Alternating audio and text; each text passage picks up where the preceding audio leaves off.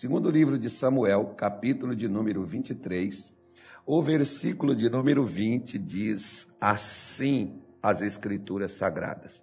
Também Benaia, filho de Joiada, filho de um homem valoroso de Cabzeel, grande em obras, este feriu dois fortes leões de Moabe, e desceu ele, e feriu um leão no meio de uma cova, uma caverna, no tempo da neve. Também este feriu um homem egípcio, homem de respeito, e na mão do egípcio havia uma lança, porém Benaia desceu a ele com um cajado, e arrancou a lança da mão do egípcio, e o matou com a sua própria lança. Estas coisas fez Benaia, filho de Joiada, pelo que teve nome entre os três valentes. Então, Davi tinha 400 homens que chegaram a ele na caverna de Adulão, 1 Samuel 22. Depois desses homens, 37 homens se destacaram desses 450 e virou né, os, a, a tropa de elite de Davi. E dentre essa tropa de elite, tinha esses três fenomenais, espetaculares, extraordinários, né? que um era o Josebe, o outro ali era o Samar, se não me falha a minha memória, e o terceiro vem o Benaia. Algumas Bíblias falam Benaías, outras falam Benaia, então eu estou lendo aqui conforme está na minha é, tradução. E diz também que ele matou, né, em algumas traduções, diz que ele matou dois homens em, em Moabe, né? E depois, né, essa tradução aqui diz que ele matou dois leões, né? Aqui na NVI, por exemplo, diz que ele matou dois dos melhores guerreiros de Moabe, né? E, e no dia de neve desceu um buraco e matou né, um leão. Então, o que nós, o que para mim interessa se ele matou foi homem ou foi leão, para mim não vem ao caso. O que vem ao caso é o que nós estamos vendo, que aí não muda, tanto uma tradução quanto na outra, diz que ele foi num dia de neve, ele desceu a uma cova, a uma caverna, e ali ele matou um leão. E depois que ele saiu, né, na NVI, por exemplo, diz também matou um egípcio de grande estatura. Então, se era de grande estatura, era um gigante. Passou do normal, já é uma pessoa diferenciada, né? Então, Joa, eh, eh, Benaia é, para matar, é a nossa tese aqui, para vencermos os gigantes, que são os problemas que vêm contra nós lá de fora, nós primeiro precisamos resolver os problemas das cavernas da nossa alma. Por quê? Porque nas cavernas das nossas almas estão leões escondidos e esses leões nos impedem até de sair da caverna, quanto mais de vencer o gigante lá fora. Às vezes você pode ter um problema, por exemplo, financeiro, pastor. O meu único problema, na sua visão, na sua ótica, o seu único problema né, é um problema financeiro. E você sabia que o seu problema pode não estar começando nas suas finanças?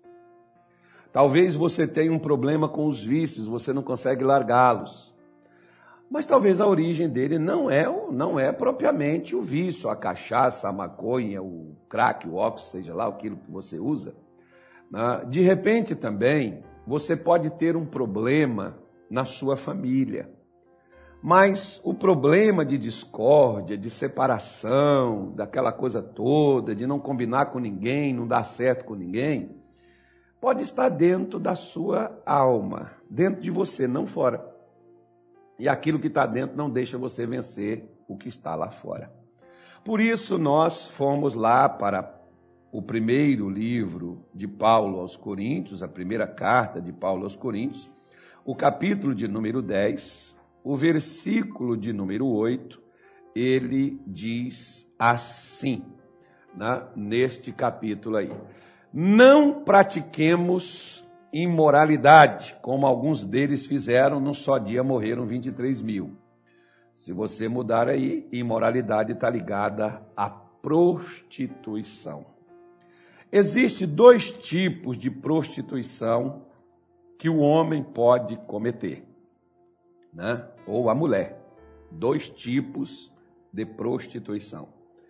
Jesus, o apóstolo Paulo está dizendo, não nos prostituamos, como alguns, não foram todos. Às vezes as pessoas, por exemplo, elas jogam pedra no povo judeu, que os judeus mataram Jesus. Gente, tinha uma multidão que andava com Jesus. Jesus tinha 12 discípulos lá, né? no final tinha 70. Ou seja, tinha 500 pessoas que viram ele levar, então não pode falar que foram todos os judeus, né, gente?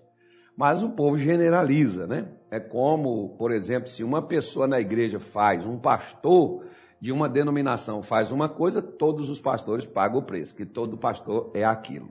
Então é mais ou menos assim para você poder entender como o ser humano ele age.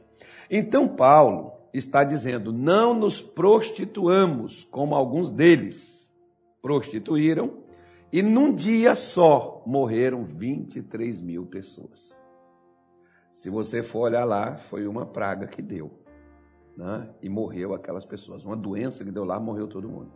Morreu esses 23 mil. Provavelmente tenha sido esses 23 mil os camaradas que adotaram esta prática. Porque se os outros fizeram e não aconteceu nada com eles, então né, alguma coisa está errada.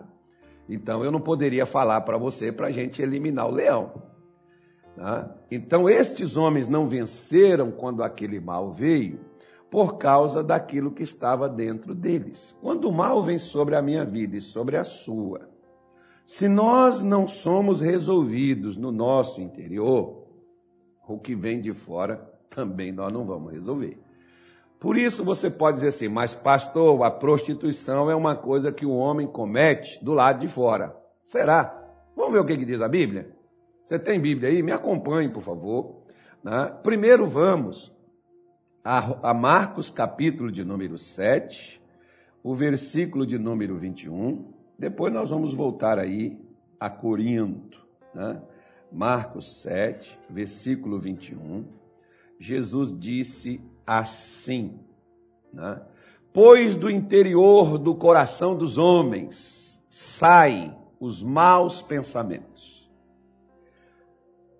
os adultérios, a prostituição, os homicídios. E ele vai seguir na lista aí. Eu vou parar aqui porque aí já tem o que nos interessa aí. Ele está dizendo que sai do interior, ou seja, é algo que está dentro de alguém. E se isso estiver dentro de alguém, isso vai sair para fora.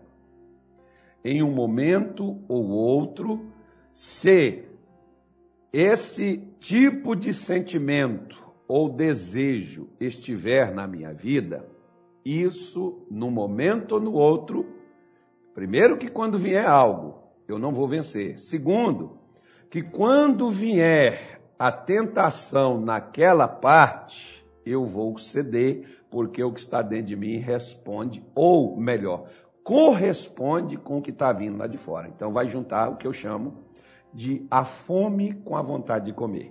Né? Que chega lá o rapaz sensual, a mulher sensual, e o camarada tem esse tipo de sentimento, ele vai ceder a esse tipo de comportamento. Nós podemos ver, por exemplo, você pode dizer assim: o que, que é prostituição? Eu falei com você que tem dois tipos. Na verdade, tem três, né? Porque tem a prostituição espiritual, que é quando a pessoa tem envolvimento com outras crenças. Mas eu não vou me ater a isso, não. Eu vou me ater a esses dois que eu acho eles mais perigosos. Por quê? Porque dois tipos de prostituição.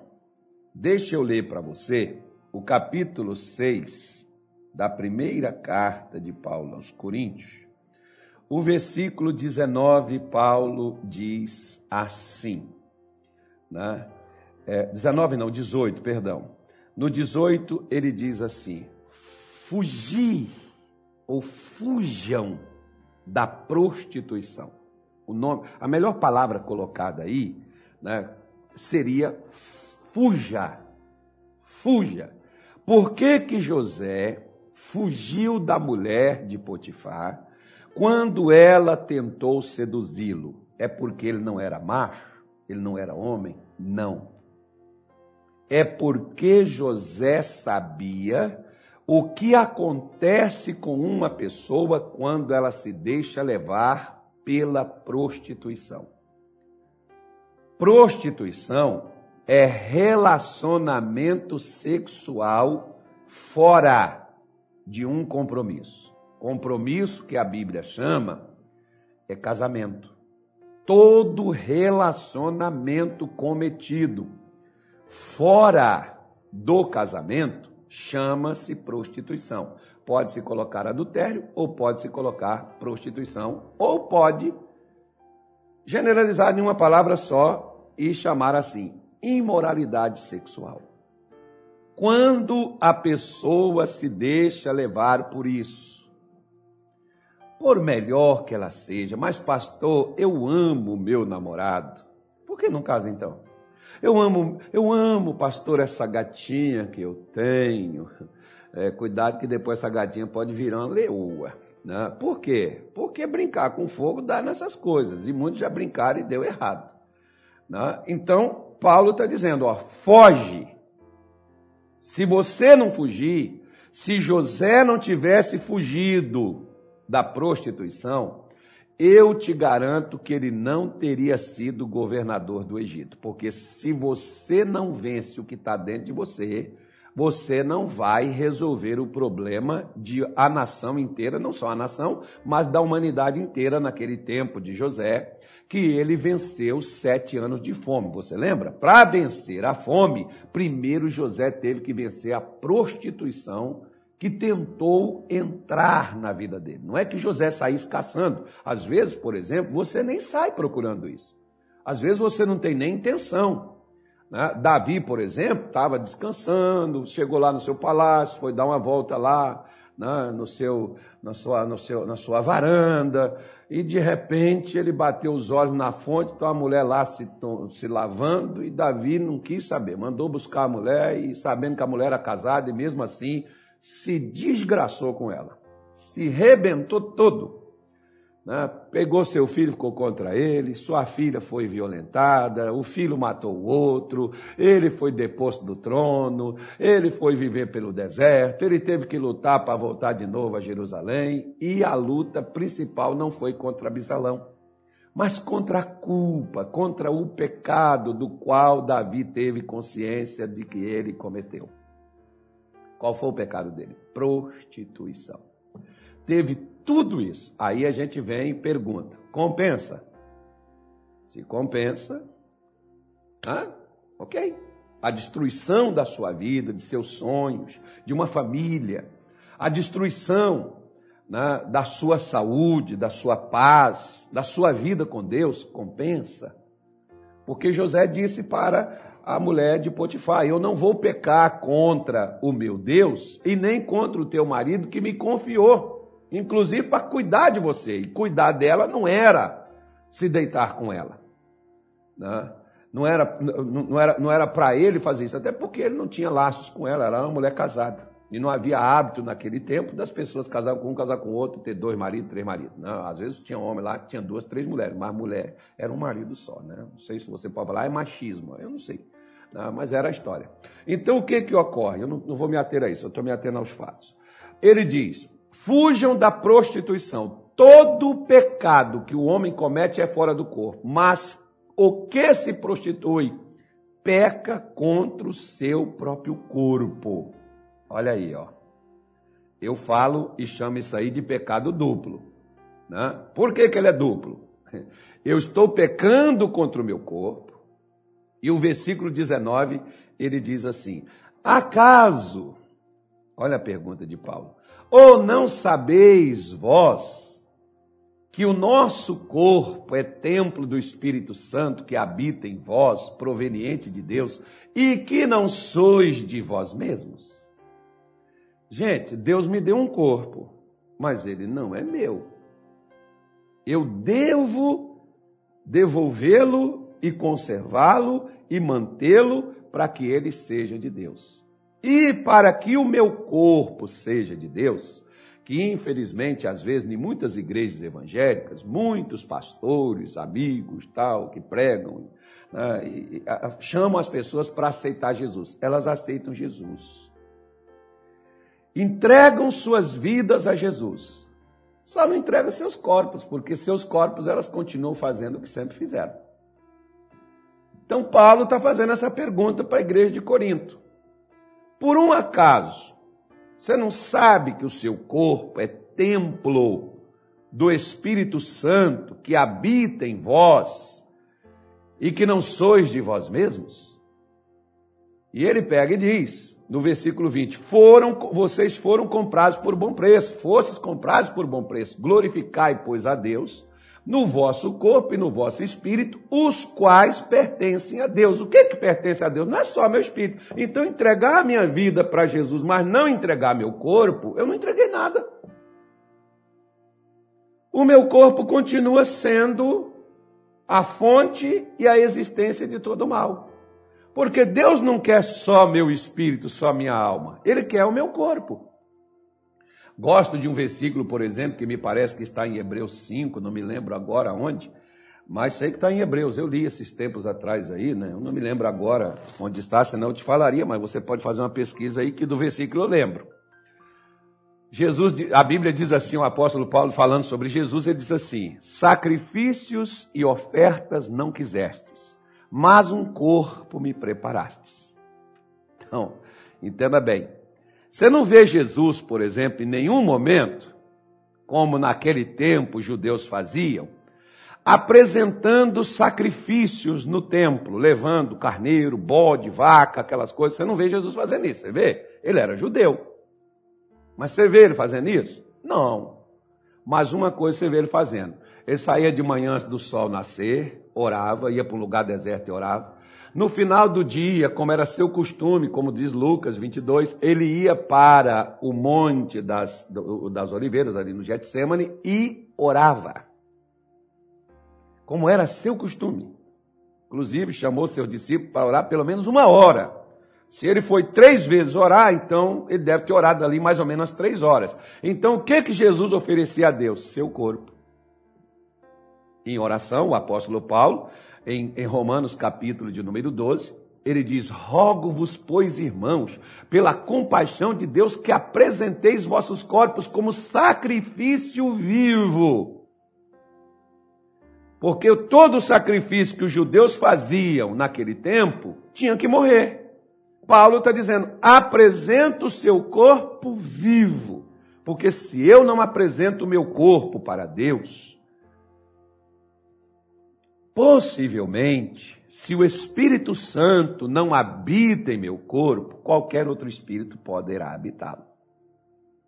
E pode ser o espírito, por exemplo, de prostituição. E como eu vou vencer se dentro de mim eu já sou vencido?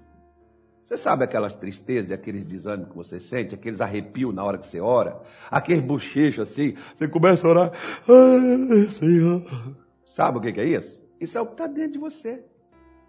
Que não te deixa orar, que te faz dormir quando você vai. Se você até quer orar, mas você não consegue. Você quer vir para a igreja, você quer ir para o culto, mas você não consegue.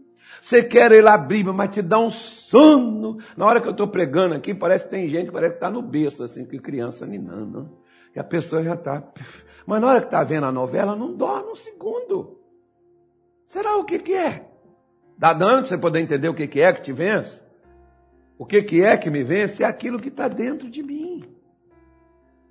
Por isso, quando, por exemplo, o povo de Israel caíram aqueles 23 mil, veja aqui para você ver, ó, eu falei que ia falar agora meio-dia e três horas da tarde eu arremato esse assunto aqui. Números, capítulo 25, vamos lá, Números 25, ele diz assim, ó, enquanto né? Deixa eu pegar aqui uma outra, uma outra parte aqui. Ó. É, é, é, aqui, ó. E Israel deteve-se em Sitim. Parou. Estagnou. E o povo começou a prostituir-se com as filhas dos moabitas. Está vendo aí? A Bíblia fala por ela mesmo, só não enxerga quem não quer. Né? E eu vou te falar sobre a segunda forma de prostituição que Jesus falou na Bíblia. Por enquanto eu só estou falando dessa aqui, dessa física, dessa cometida pessoalmente. Então, quando o povo se deteve, Você vê, por exemplo, Davi caiu em prostituição porque o exército de Israel estava na guerra. Se não me engano, acho que estava em Ramá, me parece. Davi estava na sua casa, em Jerusalém. E estava, depois de um dia, uma soneira, uma dormideira, né? mais ou menos igual lá no Pará, o pessoal toma um açaizinho, depois do açaí tem um sono do açaí, né? que é o revigorante. Aí depois que acordou, saiu ali, não tinha nada para fazer, e você pode ver que toda pessoa que não tem o que fazer fica fustigando internet, fica vendo vídeo não sei do que, fica paquerando menininha pra cá, menininha pra lá, rapazinho pra cá, mocinha pra lá, mulher pra cá, homem pra lá, porque não tem o que fazer.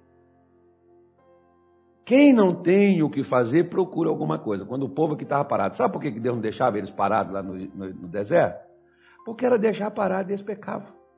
Quando eles pararam aqui, eles prostituíram com as filhas dos moabitas. Lembra que eu te falei de manhã que o rei Balaque, que era o rei de Moabe, pediu a Balaão, que era um profeta, né? naquela parte ali da Pérsia, ele habitava, e todos conheciam ele. O capítulo 22, o versículo 9 do livro de Gênesis, do, perdão, de Números, nos mostra isso. Balaão, o que ele amaldiçoava, estava amaldiçoado, o que ele abençoava, estava abençoado, e o rei Balaque mandou chamar Balaão para amaldiçoar Israel. Balaão foi, mas ao invés de amaldiçoar, ele abençoou. Mas como o rei queria dar um agrado ao Balaão e o Balaão queria receber o agrado, o que, que o Balaão fez? O Balaão ensinou para o rei: pegue as meninas mais lindas que você tem aí, manda lá para o acampamento de Israel. Não precisa você puxar suas espadas. Não precisa você mandar seu exército. Manda só as mocinhas dispostas ou as mulheres dispostas a se deitar com qualquer um. Porque às vezes tem pessoas que eu nem estou, não estou falando isso para acusar e nem desprezar, nem menosprezar ninguém. É porque o que está dentro da pessoa que prende ela, leva ela para isso. Eu já, já conversei com várias pessoas, por exemplo. Uma vez teve uma jovem lá no Pará que ela chegou comigo, ela disse: Eu não aguento mais, pastor. Era uma prostituta, era uma garota de programa. Ela disse: Eu não aguento mais essa vida. Eu não consigo, eu não consigo parar. Eu falei: Consegue. Se você quiser, você vai parar. Senta aqui comigo e eu vou te explicar.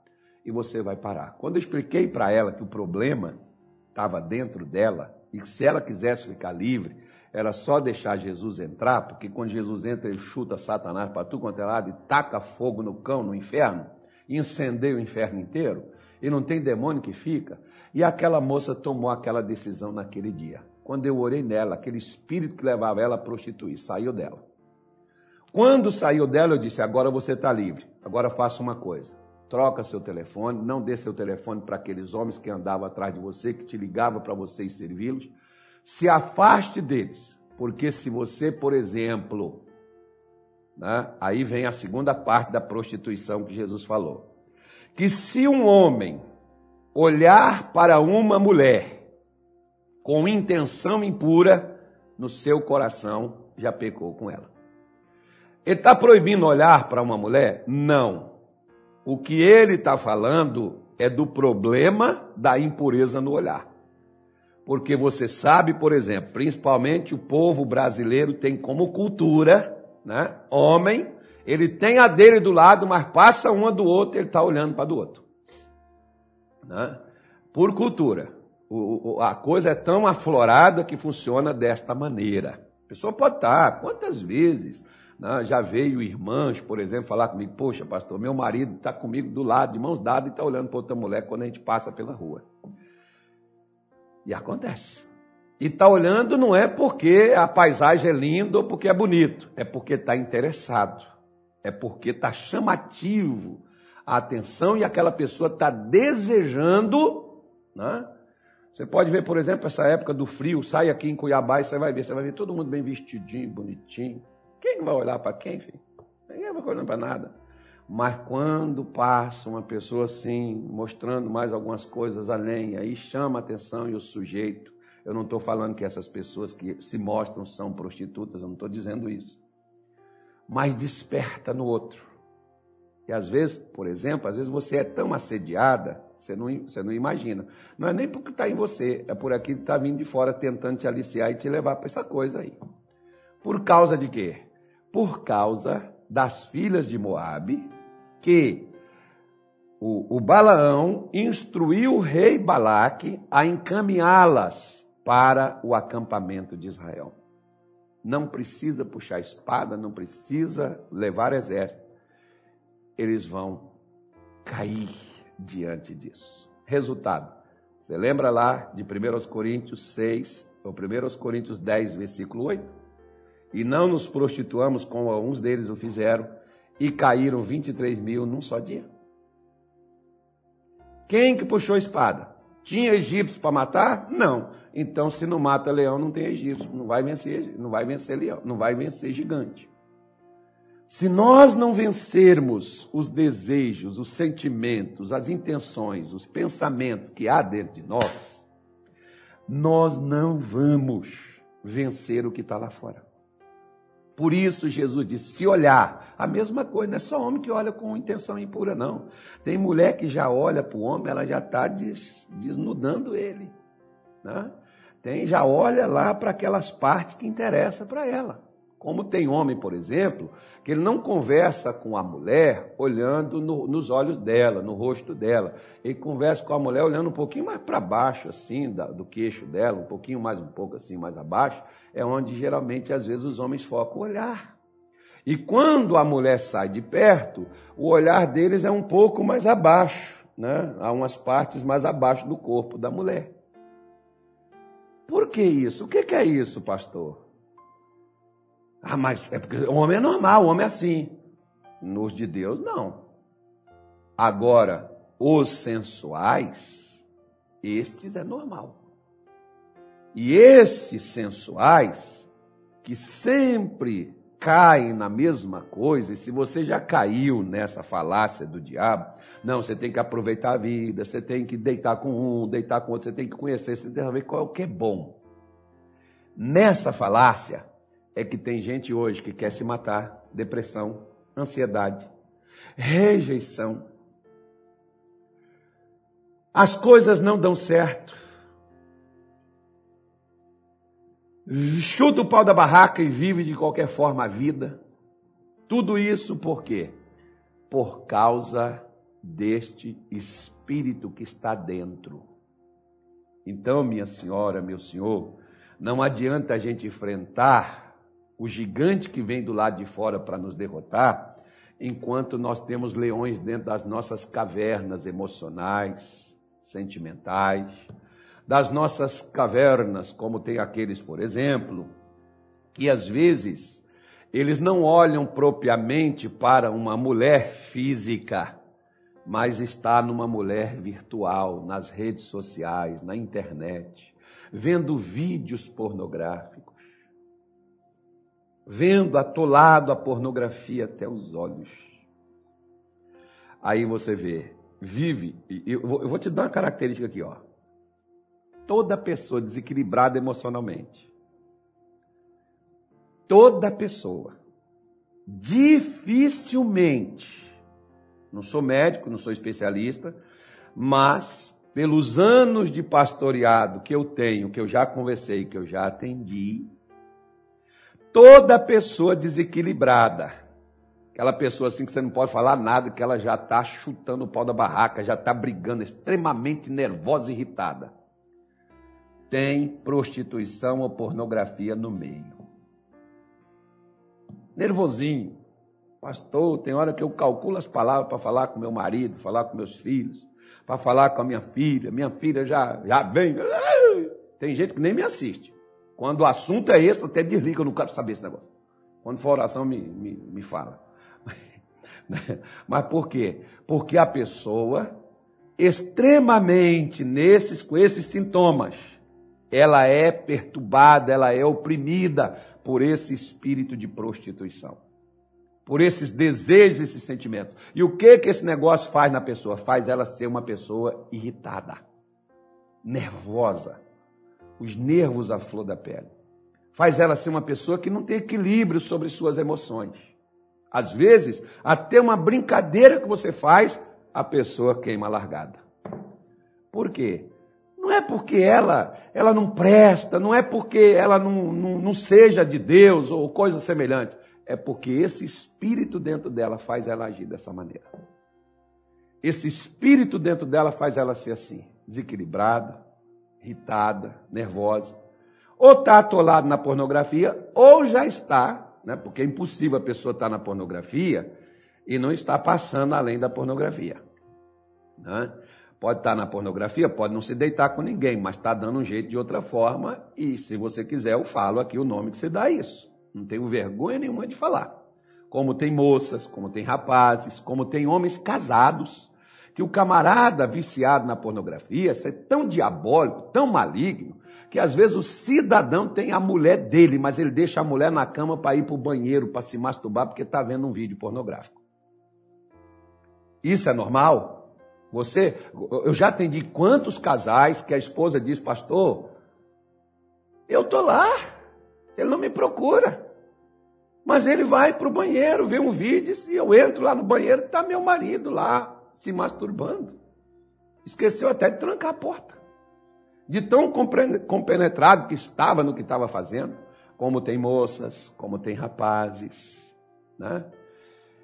Que aí fica nas, nas redes sociais, conversando, batendo papo, uma coisinha aqui, outra coisinha lá, daqui a pouco manda um videozinho, manda um nude, manda só o sutiã, assim, só, tira só a blusa né? tira sem camisa, né? não, tira assim, tira, tira só, né? tira, fica só com as roupas de baixo. Aí daqui a pouco, talvez não passe disso. Não, nós somos cristãos, nós não podemos estar fazendo esse negócio. Mas vai lá, né, para os seus banheiros ou para as suas camas, como vai a moça se masturbar, vai o rapaz se masturbar. Por quê, pastor? É porque tem que provar que é mas, ah, sou masculino, sou feminina, sou mulher de verdade. Não, você é uma pessoa que está presa. Se você quiser ser livre, eu não estou eu, não te mandando você largar isso, não. Porque ninguém larga se não quiser largar. Ninguém larga se não quiser largar. Quando eu um dia fui viciado em muitas coisas, eu fui e fiz porque queria fazer. O dia que eu quis ser livre, Jesus me libertou. Enquanto você não quiser ser livre, se você quiser ser moça, rapaz, uma pessoa vitoriosa, bem-sucedido, você quer avançar na sua vida, você quer fazer história, você quer ser bênção para gerações, você quer ser bênção para os outros, você precisa ficar livre disso. Porque se você não é livre do que está dentro de você, você nunca vai ser livre do que está do lado de fora que vem contra você. Se você não vence o que está dentro, você jamais vai vencer o que está fora vindo contra você. Porque o que está dentro não te deixa vencer. Às três horas, eu terei mais uma palhinha sobre isso aqui, uma palavra sobre esse problema, e depois nós retornaremos. Se você tem esses problemas, Deus não está chateado com você, Deus não está magoado com você, o que Deus não quer é que você caia. Deus quer te levantar. Deus quer te colocar em pé. Deus quer fazer você vencer. Deus quer fazer você crescer na sua vida. Deus quer fazer você mudar. Se você quiser, é só você se apegar a Deus e oferecer a Deus o seu corpo. Três coisas eu vou te dizer para você vencer isso. Primeira, ó, tem, tem, até mais uma, tem até mais de uma. Não, vou, vou colocar aqui, ó. Oração palavra de Deus e uma coisa chamada jejum. Inclusive, nesses dez dias, eu vou explicar, né, nesses primeiros dez dias do mês de julho, eu vou explicar o que que, por que, mas pastor, Jesus falou que nós não precisamos jejuar. Quem te disse isso?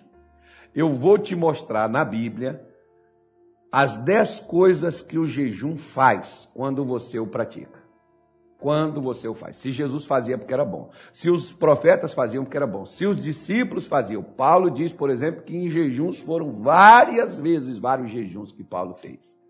Se eles faziam, então é bom. Então eu vou te explicar as dez coisas nos dez primeiros dias. O que o jejum faz na sua vida. Quem sabe aí se você quiser. Eu só vejo essas três ferramentas para vencer aquilo que está dentro de nós. Porque aquilo que está dentro de nós é o que nós gostamos, é o que nós nos sentimos bem praticando. Pensamentos imorais, desejos sexuais, né? desejo de matar alguém, torcer o pescoço, arrancar, jotar pão na cabeça. Né? Infelizmente, às vezes as pessoas até isso comemoram. Né? Tudo bem, mas é, deixa para lá. E, e, e aí eu só vejo essas três ferramentas, porque Jesus diz: a casta de demônios a espécie de demônios que só saem com jejuns e orações. Não sai com outra coisa. Só sai. E não é só o pastor que tem que fazer. Eu já disse aqui, aqui não, já falei no culto. Uma moça lá em Belém do Pará, ela me procurou e ela tinha um problema seríssimo. E eu disse para ela, eu estava pronto, eu estava preparado eu disse para aquela jovem, falei, moça, você quer ficar livre disso? Ela falou, quero, pastor. Você faria qualquer coisa que eu te dissesse para você ficar livre disso aí? Sim, senhor. Depois bem, então você vai para sua casa e comece um jejum hoje. Faça este jejum até amanhã.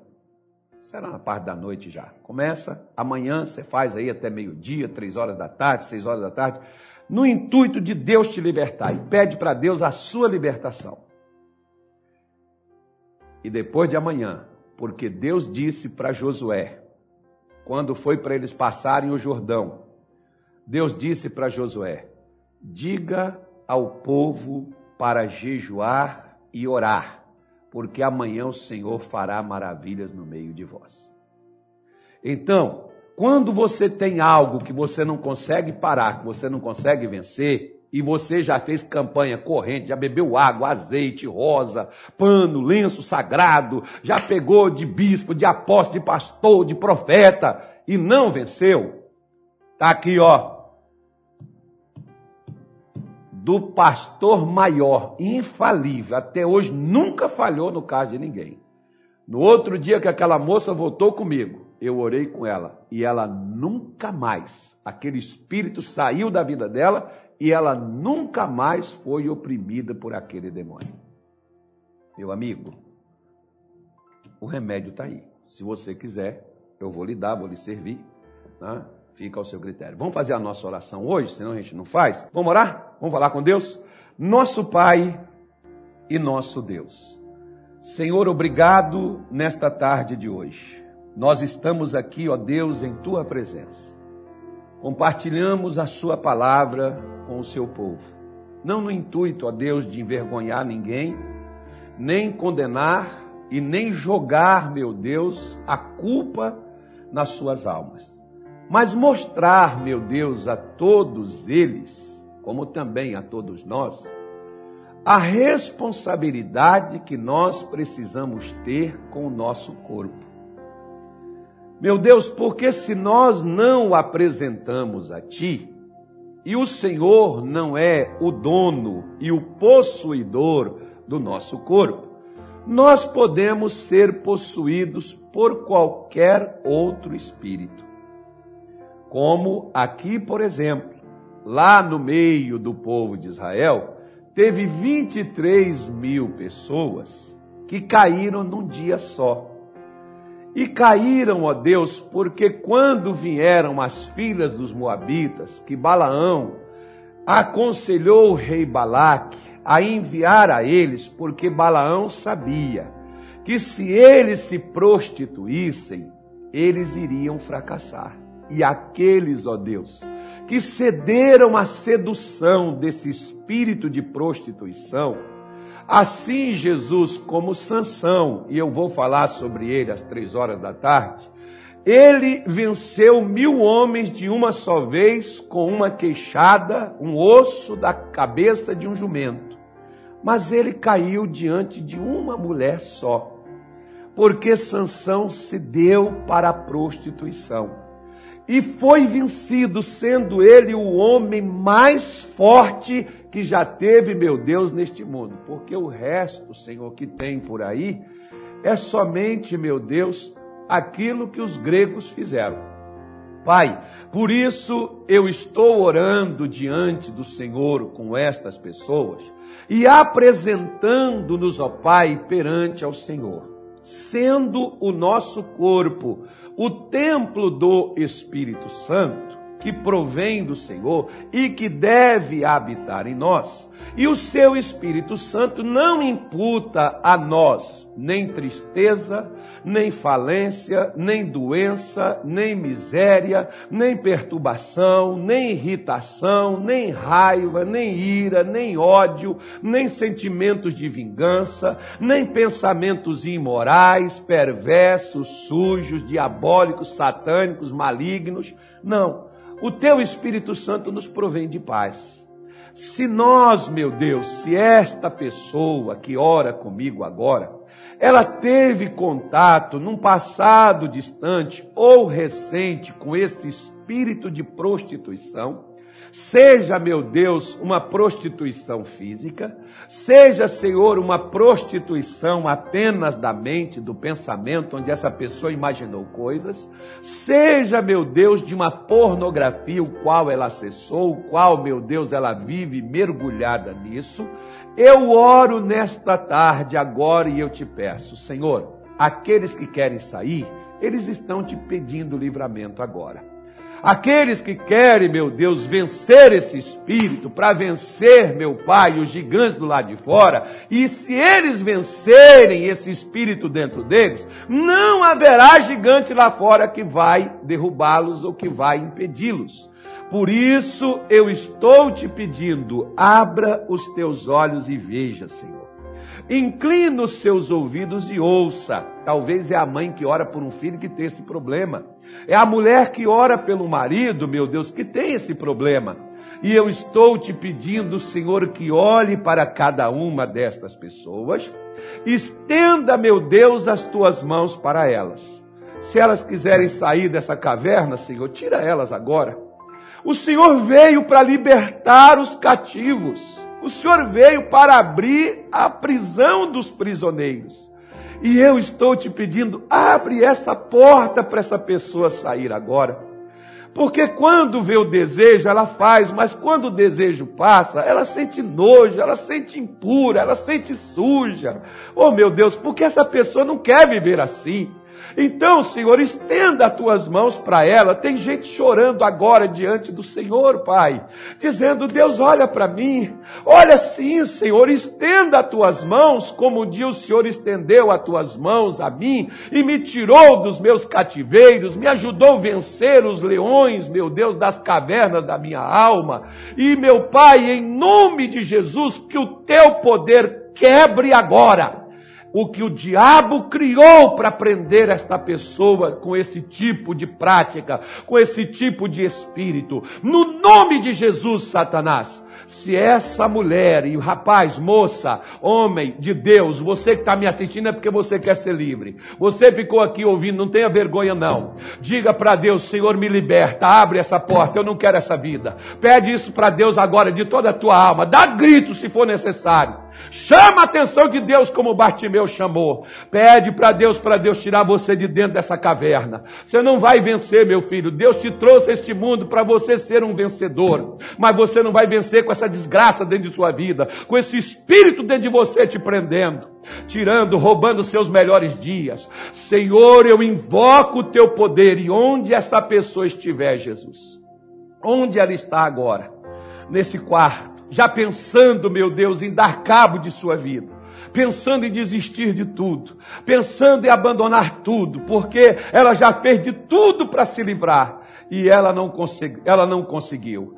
Em nome de Jesus, você, demônio que prendeu essa mulher, você, demônio que prendeu esse homem, que prendeu esse rapaz, que prendeu esse jovem, que prendeu em nome de Jesus Cristo, eu estou te mandando, solte-os agora Saia agora com seus pensamentos, com seus desejos, com suas intenções, com suas vontades. Vá embora. Vá embora. Eu não estou te pedindo para deixar, eu estou te ordenando. Solte, solte, porque essa mulher vai crescer. Esse homem vai vencer, essa pessoa vai avançar, ela vai ser feliz ela vai ter dignidade, ela vai sair dessa vida desgraçada, miserável, ela vai vencer essa doença que tem consumido ela, essa miséria que tem amarrado, esse espírito de estagnação que está na vida desse homem e não deixa ele vencer. No nome de Jesus, assim como você do lado de dentro caiu, diabo, agora você vai cair do lado de fora, onde você trabalha nessa casa, nessa família, nesse casal, onde você atua esfriando o marido, esfriando a esposa, causando briga, intriga, calúnia, difamação, causando nojo, raiva, ira, rejeição, onde você atua nesta casa, prendendo, amarrando os caminhos, segurando as portas, para essa pessoa não prosperar. Se ela vende, ela não recebe. Se ela tem para vender, ela não consegue vender para ninguém. O espírito do inferno, saia daí agora. Sai daí agora, estagnação das trevas. Sai daí agora, amarração do diabo. Caia por terra e seja agora destronado, seja agora destruído espírito de doença, espírito de maldição, de praga, de peste, de fome, de desemprego, espírito que está lá dentro do corpo daquela pessoa, prendendo ela numa UTI, no, no, no CTI, dentro de uma enfermaria, dentro de casa, em cima de um leito, numa cama. Eu estou te ordenando, solte, Jesus abale, queima agora por dentro e queima por fora, manda fogo fogo do céu, queima por dentro e queima por fora. Manda fogo do céu, queima por dentro e queima por fora. Manda fogo do céu, queima por dentro e queima por fora. Queima toda a magia, todo o encanto, queima todas as cadeias, todas as prisões. Queima em nome de Jesus todo o sofrimento e todo o mal. Saia, desapareça do caminho desta gente. E estas pessoas, a partir de hoje, vão se desenvolver vão crescer, vão vencer, vão superar, vão ter a dignidade pela qual elas nasceram e vieram a este mundo. Senhor Deus, abençoe cada uma delas agora. Põe a tua mão sobre elas, dá elas paz. Senhor, eu sei o que tu és e eu sei o que tu podes fazer. Por isso, meu Deus, dá para esta pessoa uma certeza, uma segurança assim como aquela mulher do fluxo de sangue sentiu estar curada. Jesus, da mesma forma que essa pessoa possa sentir agora que ela está livre, que ela está curada, que ela está liberta. Oh Deus, ela é uma bênção do Senhor. Ela nasceu para fazer a tua vontade, Jesus. Olha para estes corpos agora diante de ti, recebe-os em tua presença, Pai. Traz o teu Espírito Santo sobre eles agora, meu Deus. Põe a sua graça e o teu favor dentro deles, Pai. Que eles tenham forças para levantar e para vencer a partir de agora. Nós te pedimos, Senhor, toma posse do que é teu, oferece para Deus agora, minha filha. Oferece para Deus agora, meu irmão. Ô, oh, meu irmão, oferece seu corpo para o Pai agora. Seu corpo está limpo, seu corpo está lavado por Deus. Você foi perdoado, você está livre. Oferece agora para Deus o teu corpo, deixa o Espírito Santo ser contigo. Sem o Espírito Santo você nunca vai conseguir vencer. Oh, Espírito Santo, olha para cada lugar agora. Olhem, olhem para cada canto, Deus. Aquela pessoa que estava triste, que estava deprimida, que estava pensando em desistir. Jesus, dá ela força agora. Põe luz dentro dela, meu Deus.